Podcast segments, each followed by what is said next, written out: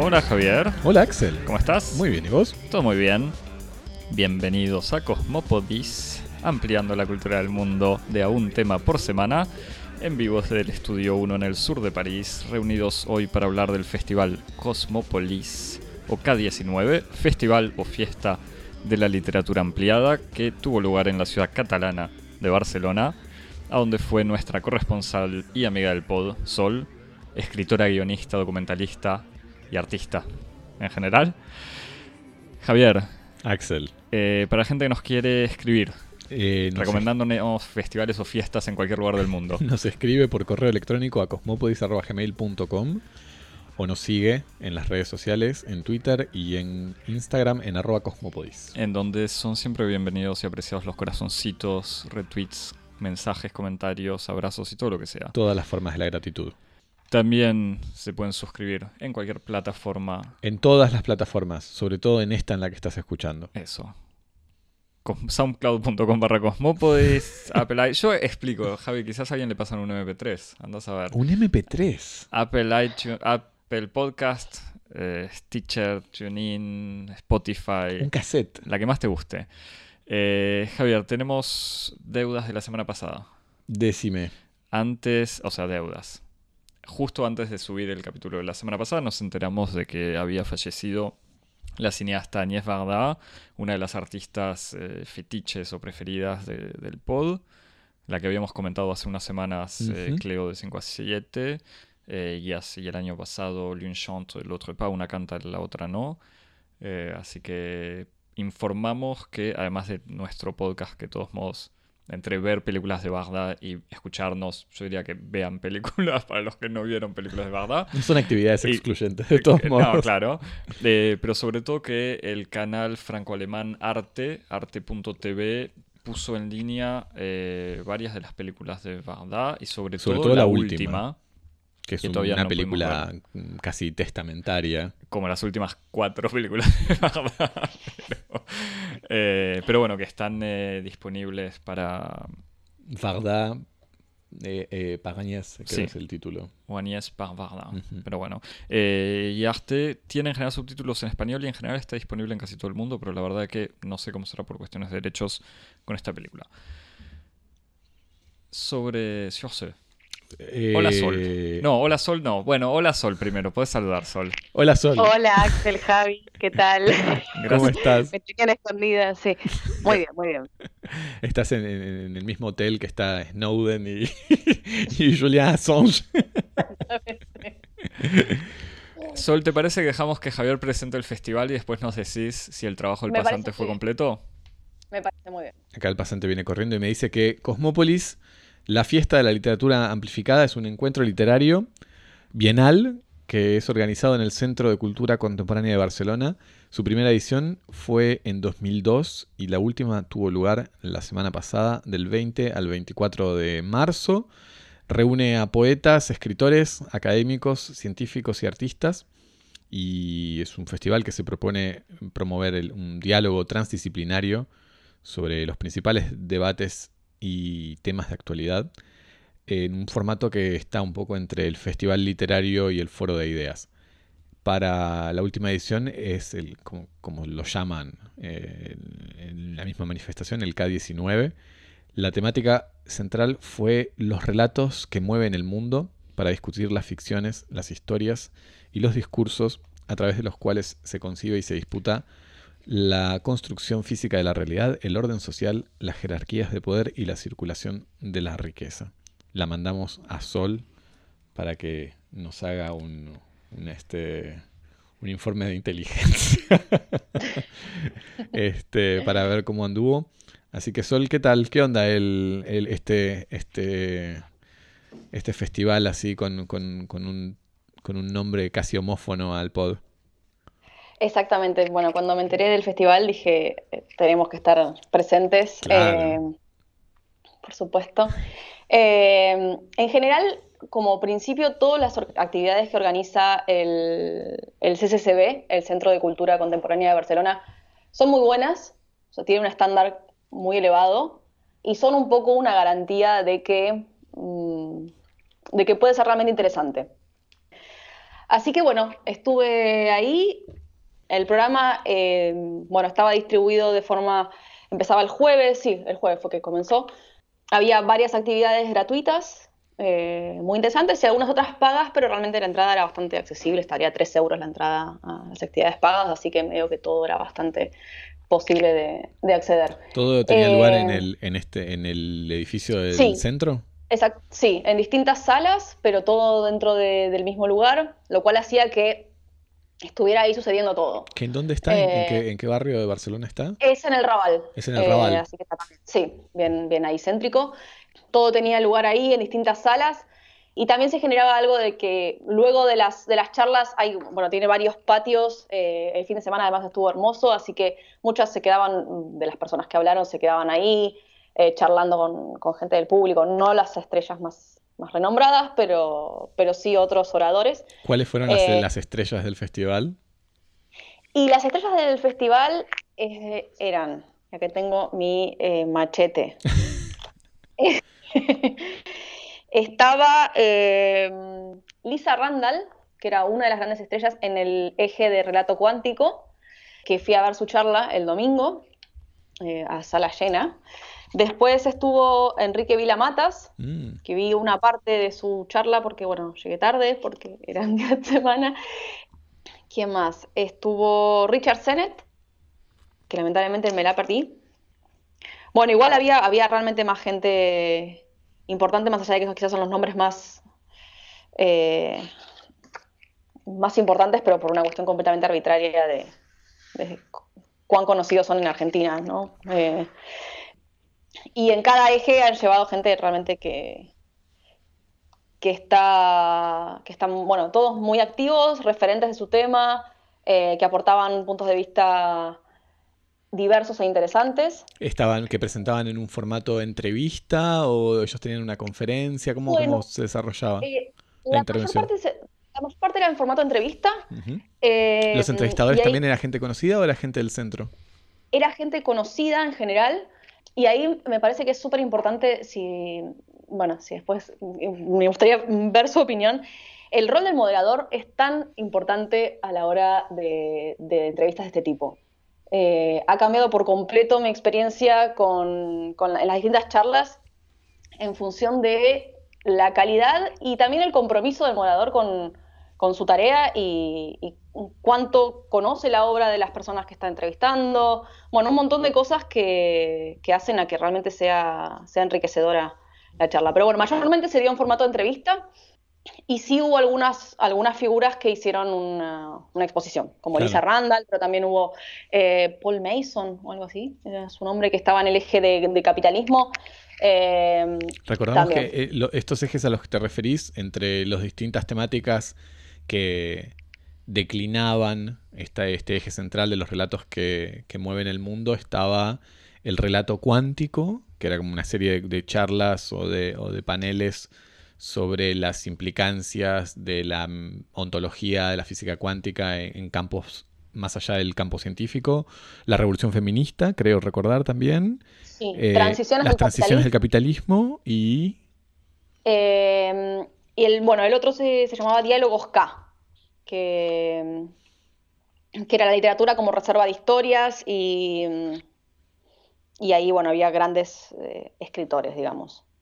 ¿Qué onda esto, esta categoría que, es la que un poco orienta, el, parece orientar el, espíritu general de la manifestación? ¿Qué es lo que se entiende y qué es lo que vos viste que, significa en el contexto de la manifestación la literatura amplificada? Bueno, es interesante porque em, la literatura queda un, poco al margen, mm, quizás podemos hablar más bien de narrativas, pero a mí me, me generaba bastante intriga mm, lo que era el, eje de relato cuántico eh, y la interacción ¿no? de, la ciencia y desde su propia desde su propio discurso, su propia narrativa, y, por eso fui a ver la, charla de, Lisa Randall, y, fue bastante decepcionante. ¿Por qué? Pero porque mm, creo que fue, fui con tres personas más y los tres estábamos decepcionados, lo cual no da muestras de, eh, no es un gran muestrario. No, no, es que no pongo en duda, en duda tu decepción, digo el por qué te decepcionó respecto de lo que vos esperabas. Eh, bueno, la charla en sí se equivocó de PowerPoint, para empezar. Ah. Se dio cuenta a la mitad de que no tenía el PowerPoint correcto. El PowerPoint era muy malo, o sea, era realmente se notaba que no tenía ningún tipo de. quizás o sea, visualmente era horrible. Quizás es la astucia, cuando es un PowerPoint muy malo, decir que era el equivocado. Eh, bueno, el PowerPoint era bastante feo, además de, no ser el correcto, digamos. Eh, era bastante pobre visualmente daba un poco más la sensación de, no sé, contaba cosas de, mostraba cómo ella había participado en, eh, en un capítulo de Big Bang Theory sin que tenga demasiada conexión con lo que estaba diciendo. Eh, y se puso a explicar cosas que, de teoría cuántica, desde un punto de vista científico, sin ir más allá. Hmm. Bueno, como que las cosas que generaban más intriga quizás, que era de la posibilidad de, la existencia de, otros mundos y el, tiempo. De hecho, esas fueron todas cosas que surgieron luego en las preguntas, porque pasó por encima de todo lo que quizás sus espectadores estaban ahí esperando a ver cómo, cómo lo enlazaba. No sé, con. Bueno, que sí que sé que hubo otras, otras charlas que fueron quizás más a eso, a, cómo la, literatura o el cine toma el discurso científico eh, para sus historias pero bueno, como que quedó como una charla, un PowerPoint que ha presentado en otros lugares, que de hecho un par de slides se la salteó porque fue como estas no son para esta conferencia. Eh, y bueno, fue, estuvo floja. ¿Había, ¿Había, alguien presentándola? Pues no había moderador por lo que decís, pero... En este caso la presentó el director del festival. Nadie se quiso hacer cargo de presentar una física. como esto es un Todos se lavaron las manos ahí. Acá de ciencia nada, no sabemos nada. Claro, bueno, es que no es fácil, ¿no? Tiene que ser alguien más o menos que, esté a la altura de preguntarle. Pero también creo que fue un poco por comodidad de ella, porque tenía todo armado y, bueno, no lo siguió y no, hubo mucho, mucha posibilidad de interacción hasta el final, que fue la, ronda de preguntas. Pero bueno, en relación a la literatura, un poco, bueno, me quedó la intriga de esta idea de literatura ampliada. Eh, me, interesó mucho una mesa que fui a ver que era eh, toda conformada por gente ligada a las producciones del libro y allegados. había de podcast eh, sobre literatura, de, había booktubers, había mm, bueno, revista literaria, revista crítica literaria, online, gente más de mm, como una revista, sería lo que el equivalente a la Eñe, digo, una revista cultural, pero de un, de un diario. Bueno, había como de distintos y de distintas edades también. Y fue de lo más interesante en relación a, bueno, a pensar cómo se entiende la literatura muy distinto desde las generaciones más jóvenes. y, se veía ahí mismo en ese panel de, gente más grande, más de quizás en la misma escuela que, bueno, que las, personas de la, academia, de si alguien va a hablar sobre la obra de este autor, mínimamente tenés que conocerla, haber leído, si no toda una gran proporción, bueno, como bueno, la aproximación a la obra de un lugar muy distinto, donde pesa mucho más lo, emotivo, me parece. Vos decís, por ejemplo, la sensación me gusta, no me gusta, se relaciona con mi experiencia personal, me identifico, esas cosas. Completamente, completamente. Y bueno, me, gustó mucho la chica que es, después les voy a pasar el nombre, es una, una booktuber muy famosa, eh, catalana, que es muy jovencita y empezó a ser booktuber hace como 4 o 5 años, así que tenía, no sé, ahora tendrá 19 y en ese momento tenía 14 años, y, empezó a, contar los libros que les gustaba, que le gustaban, y la idea era, bueno, a mí me gusta mucho leer, quiero que otra gente, porque está todo este prejuicio que a los jóvenes no les gusta leer, quiero que quizás vean a alguien de su edad que les cuenta con mucha pasión cómo este libro realmente está buenísimo y que les puede llegar y bla, bla, bla. Entonces ella, por ejemplo, como principio, como de ella, ella solamente hace videos de los libros que les gustan. No reseña ningún libro que no le haya gustado, porque la idea es atraer más lectores a este mundo de las letras y no desalentar a la gente que lea.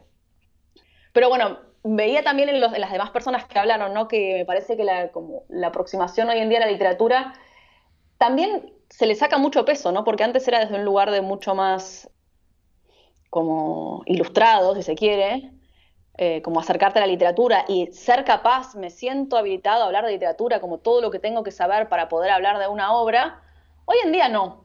Mm, básicamente, si conectaste con un libro, si te gustó, si tenés algo que decir al respecto, es válido.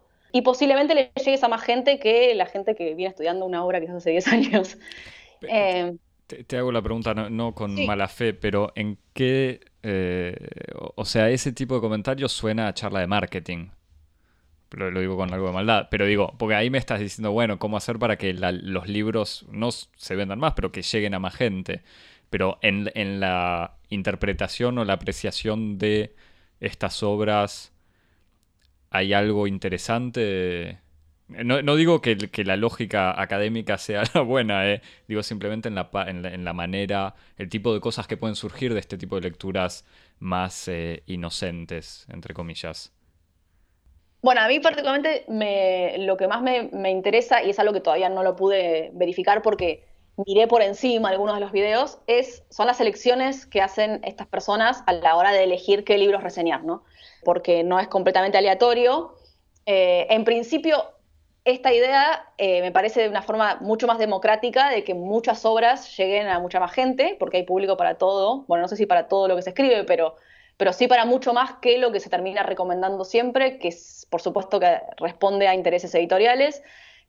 Entonces la posibilidad de que haya gente que no esté eh, con un, como, como, me sale entitled, por la academia o por, claro, o por un ámbito cultural eh, o por un diario y demás, a hablar, en principio me parece bueno Después hay que ver eso, qué obras se reseñan, si siempre seguimos hablando de los mismos libros y de los mismos autores, si esto realmente posibilita que, haya como un acceso distinto a la literatura.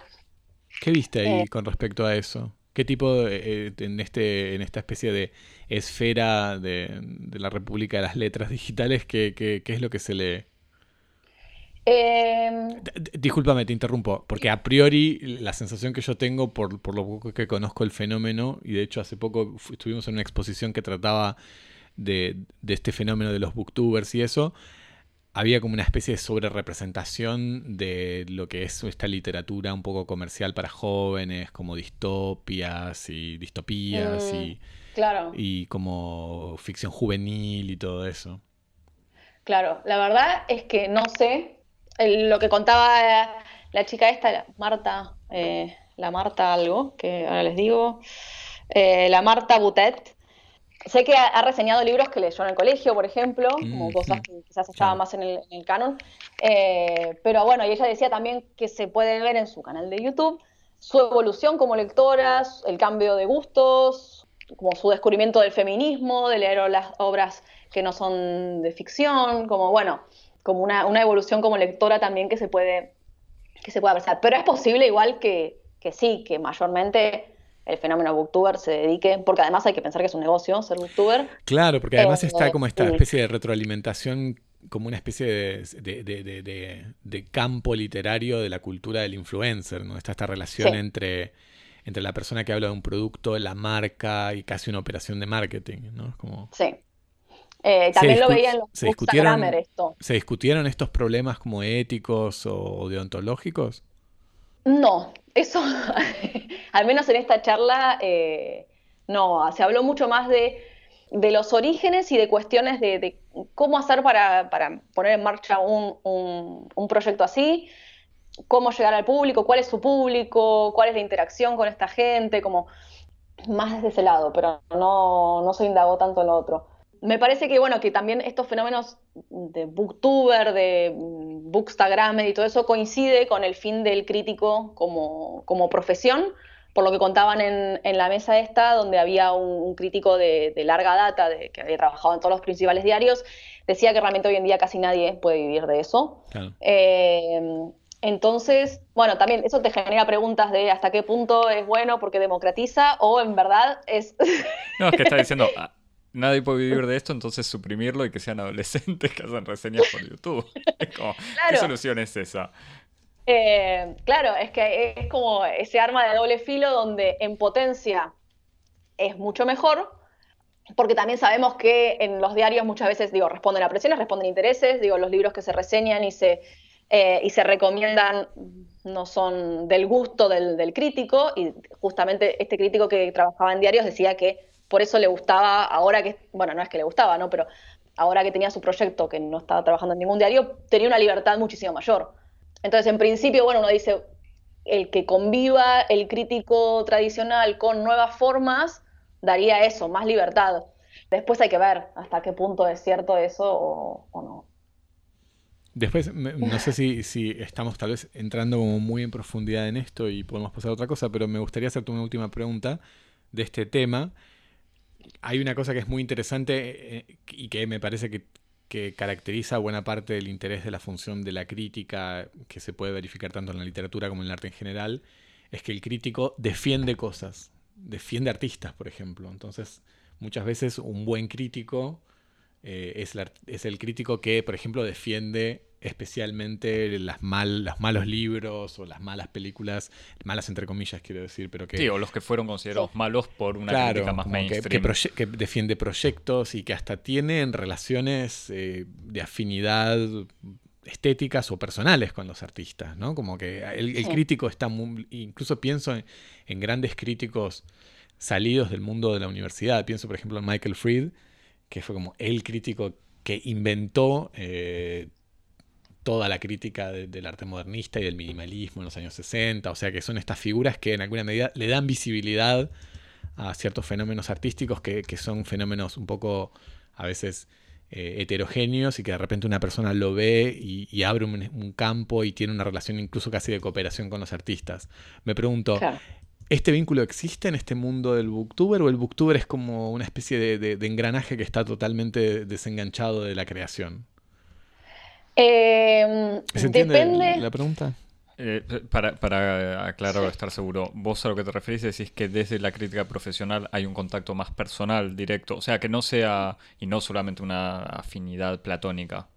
Y en cambio, entre los youtubers sería algo tan amateur que está lejos del espacio de creación. Claro, sí, sí, que está lejos del espacio de creación. Y que se pierde algo. Sí, que sobre todo no tiene esa especie de función casi de, de, coparticipación al hecho artístico, ¿no? En cierto sentido. En el, en el sentido en el que un booktuber es un poco un consumidor, ¿no? De...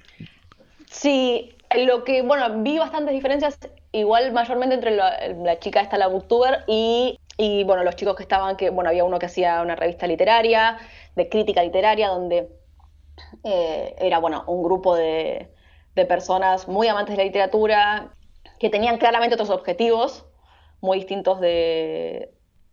Pero que no eran académicos, imagino, por como lo decís. Eh, no, me parece, me parece que era variado. O sea, no son especialistas en, el por La revista no era académica, por lo menos. No es académica, pero tiene como pretensiones de, esta, ojé por arriba, pero me pareció. Estaba bien. un, comentario súper profesional el mío. Evaluar una hora está bien. no, bueno, pero digo, que sea académica no era un criterio que... Eh, o sea, hay cosas académicas buenas y malas y hay cosas no académicas buenas y malas. Digo, eso está... Después eh, habría, que, habría que discutir cuál es la relación entre la crítica y la academia en el sentido fuerte de la palabra, porque, no sé, pienso en revistas como October, la revista de crítica de arte del MIT, y que es una grandísima revista de crítica de arte, está cerca de los universitarios, pero nunca diría que es una revista académica. aunque esté financiada. En el sentido en, el que uno podría decir el journal de no sé qué cosa. Hmm. Claro. Pero sí que, bueno, en la charla, em, por lo menos algunos de los, de los críticos sí que tenían relaciones porque Mm, reseñaban obras de, del mundillo literario más, eh, más independiente catalán, digamos. Entonces ahí sí que se daba una cosa donde incluso se llegaba a, debate, a discusión, donde había mucha cercanía con los autores, con sus obras, pero quizás en algo en un ámbito más local, ¿no? Hablamos del ámbito como catalán puramente.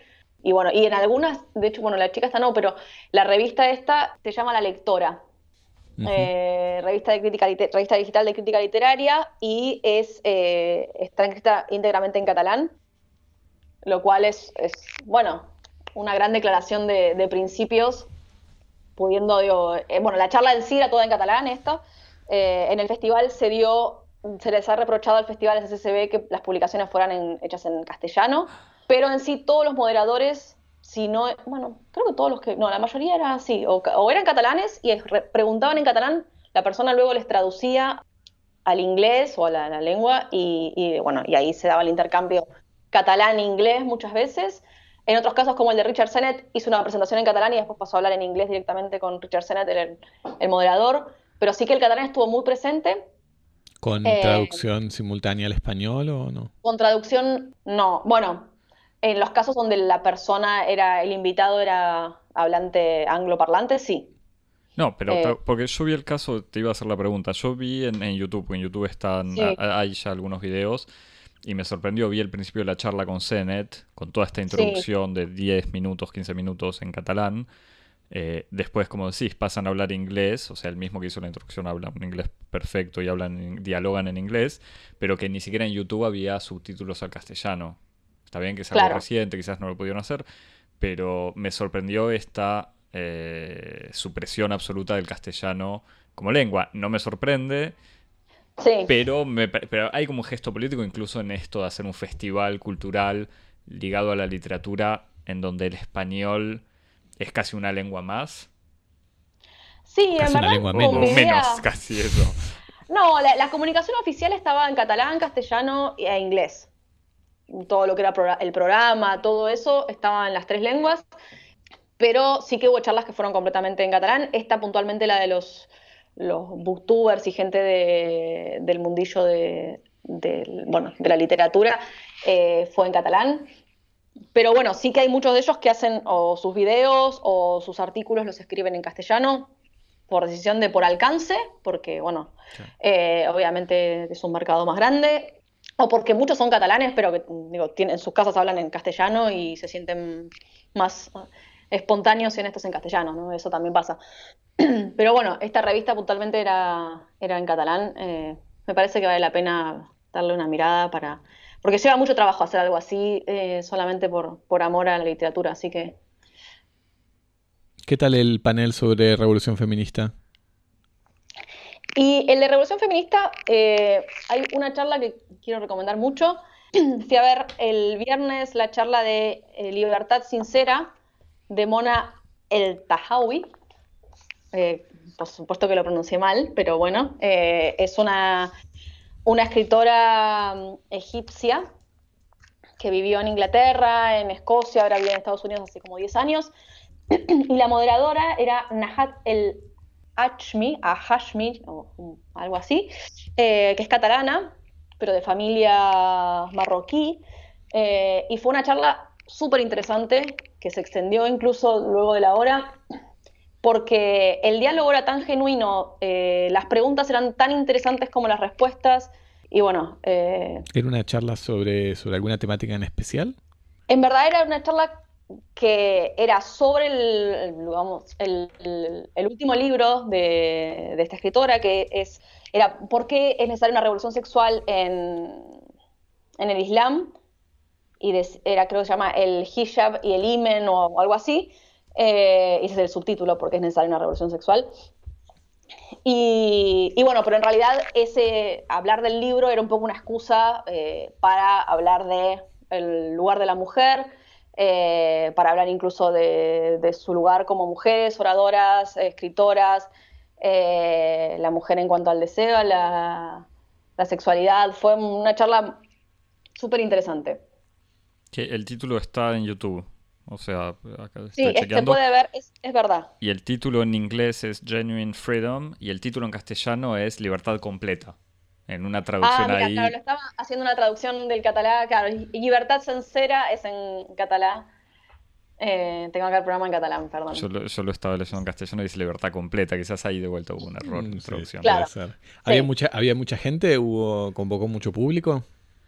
Mucha gente. Bueno, en esta no tanto, pero en el festival en sí sí, y también muy transversal. Había desde gente muy joven y después mucha gente grande. Hmm. ¿Y el, panel de eh. transiciones, transiciones del capitalismo, ¿qué, qué tal? No vi nada de ese, honestamente. wow, eh, ¿ya abandonaste la lucha solo? ¿Qué? abandonaste la lucha, Sol. Abandoné la lucha. Sí, me vendí. Hay que, hay que elegir las luchas. Claro, está bien. Claro. La, física cuántica sí, lucha contra el capitalismo no. no. Eh, y otra cosa de la, del eje feminismo que, me dejó fue, fui a ver el documental de Úrsula K. Le Guin. Eso te quería preguntar. Me encantó. Eh, ¿Leíste algo de ella? Yo nunca leí nada, pero escuché hablar de ella en un montón de conferencias sobre anarquismo y ella. Sí, eh, yo leí solamente El Mago de Terramar, para ser honesta, y lo leí encima en el colegio, así que no es que es algo que pueda decir, ah, fue una elección mía. Que, para aclarar, porque yo la descubrí hace seis meses, me parece, es una escritora de ciencia ficción eh, feminista, anarquista o, por lo menos de izquierda, donde justamente muchos, muchas de sus historias son utopías comunitarias. Sí, muy prolífica además, cosa que no sabía, ha escrito pero no sé, 60, 70 obras. Y el documental que se hizo, bueno, falleció el año pasado, eh, el documental se hizo luego de la muerte, además de que tiene un montón de estrellas como Neil Gaiman, eh, porque obviamente era una mujer que era un referente para, todos esos autores. Es muy interesante porque, bueno, tiene muchas entrevistas a ella, se ve que la siguieron durante un tiempo en algunas entregas de premios y demás. y es, bueno, el, relato de ella de la evolución, de cómo ve su obra, de lo que se le ha criticado, incluso desde el feminismo, de cómo la perspectiva de ella fue cambiando y cuáles fueron sus búsquedas en distintos libros. Y lo interesante es que, que no se queda solo con la persona, sino que el documental toma las distintas obras y, bueno, y analiza un poco los, los libros que fueron claves en su obra eh, y va contando cómo, cómo, eso va cambiando, cómo evoluciona, cuáles son las nuevas búsquedas. Me parece que es un documental que te acerca mucho a la obra más allá del artista y, no dura mucho, son 60 minutos, algo así. Pero, pero bueno, vale mucho la pena. Una genia. ¿Sabes si tiene algún tipo de difusión? Porque yo lo busqué en canales no legales en internet y no lo encontré. Me dijeron que está bastante difícil de conseguir. Ah. Pero bueno, si alguien tiene más suerte, se llama Mundos de Úrsula K. y el director es Arwen Curry, no sé cómo se dice, Curry, se escribe con Y al final. Así que no sé, quizás en algún festival. Y después, eh. al final de la manifestación, ¿se hace, ¿se hace un libro del, del festival? Había un libro que ya lo, ya lo sacaron, donde no son exactamente todos los, o sea, busqué a ver quiénes eran un poco los, los que escribieron en ese libro. Eh, los artículos tenían más que nada que ver con, bueno, con los ejes principales, pero bueno, algunas de las figuras que me interesaban que estuvieron en el festival eh, no estaban en el libro, entonces mm. eh, no lo compré. Pero no sé si tienen por ahí el nombre del libro. No, pero, pero es, es como esa especie de relación un poco extraña que existe entre, entre una exposición y su catálogo, ¿no? En donde no hay como una especie de coincidencia perfecta entre uno y otro, más como una, además una relación de complementariedad. Sí, además también hablamos de literatura amplificada y después tenemos que, limitarlo a un libro, ¿no? Pero bueno. Eh, es, que es, justamente, por eso te lo, por eso te lo preguntaba, exactamente. Porque justamente, eh, eh, en general siempre que se, escuchan estas manifestaciones que tienen que ver como con la literatura postliteraria o la literatura extraliteraria, en general todas esas manifestaciones giran un poco alrededor de la idea de cómo va a sobrevivir la literatura más allá de su contexto institucional de emergencia, por lo menos en su forma moderna, que es la cultura del libro. O sea, cuando, siempre que uno escucha estos, estos festivales y nosotros con, con Axel pensábamos sobre todo en en, una manifestación reciente a la que asistimos, que es el, Festival de la Literatura o le Livre, una cosa así. Sí, que es como el, Festival de la Literatura fuera del libro en el Centro Pompidou y que gira básicamente en el fondo la, gran preocupación, si querés, museográfica o, teórica o lo que sea, es, bueno, eso, dónde, vive la literatura más allá del libro, cómo la literatura invade, coloniza otros campos, etc. Eh, y en el caso de la manifestación del Centro Pompidou, el carácter un poco paradójico de, esta exposición era que en general el horizonte que tenían todas las manifestaciones eh, que estaban expuestas o invitadas al festival era el libro. O sea, eran o booktubers que hablaban de libros, o emisiones de, de, radio en donde se hablaba de libros, o conferencias de escritores que vienen o que fueron consagrados como tales en el mundo del libro. Entonces, es como que el, libro seguía siendo eh, eh, esa especie de, horizonte que define el, sentido de lo literario. Y entonces acá veo en, en Cosmópolis, como vos decías, literatura de, festival de literatura ampliada y también como esa especie de punto culmine en donde es el, libro del, festival, aunque es un poco, un poco de mala fe, porque también tiene el canal YouTube, etcétera. ¿Cómo, ¿Cómo, ves esa relación entre, entre el libro, la cultura del libro y el, Festival Cosmópolis? para, para, aclarar algo sobre la, exposición esta acá en París, estamos en una, en una, manifestación mucho menos ambiciosa que lo que parece ser K19. O sea, esto era duraba tres días en, en, uno de los espacios del Centro Pompidou, no en todo el centro. Y sí, además coincidía con la, con la agenda eh, literaria, o sea, con septiembre, el momento de los lanzamientos de libros, así que venía gente a presentar su libro, era como decir, se limitaba mucho a lo que supuestamente intentaba, eh, de lo que intentaba, claro, trascender o emanciparse. ¿Cómo fue lo de lo tuyo? Claro.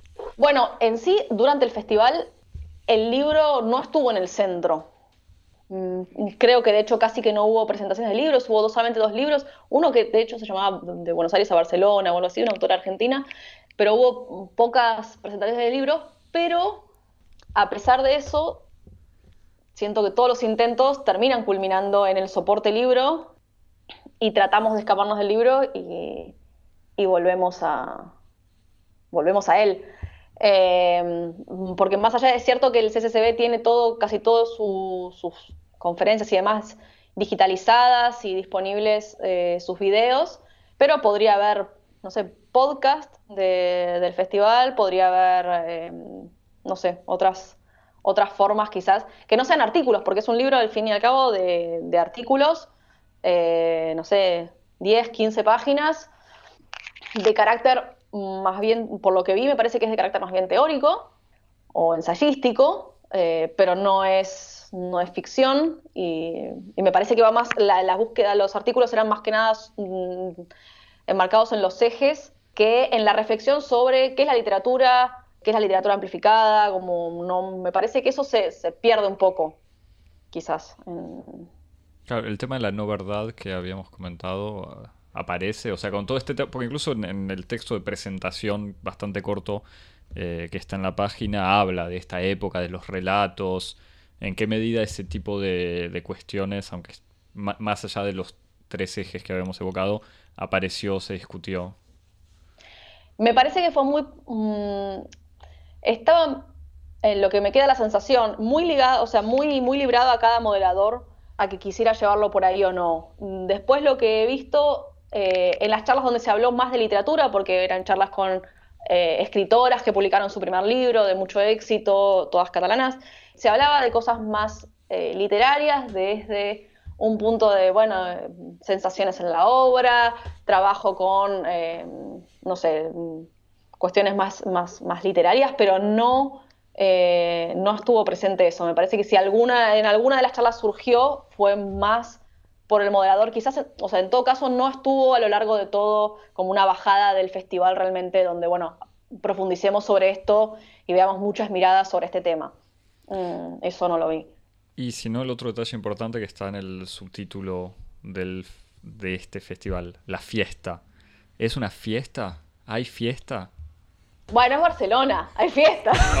esa, es la respuesta correcta. estaba la respuesta en mi cabeza, es como, bueno, Barcelona, eh, todos modos es una fiesta.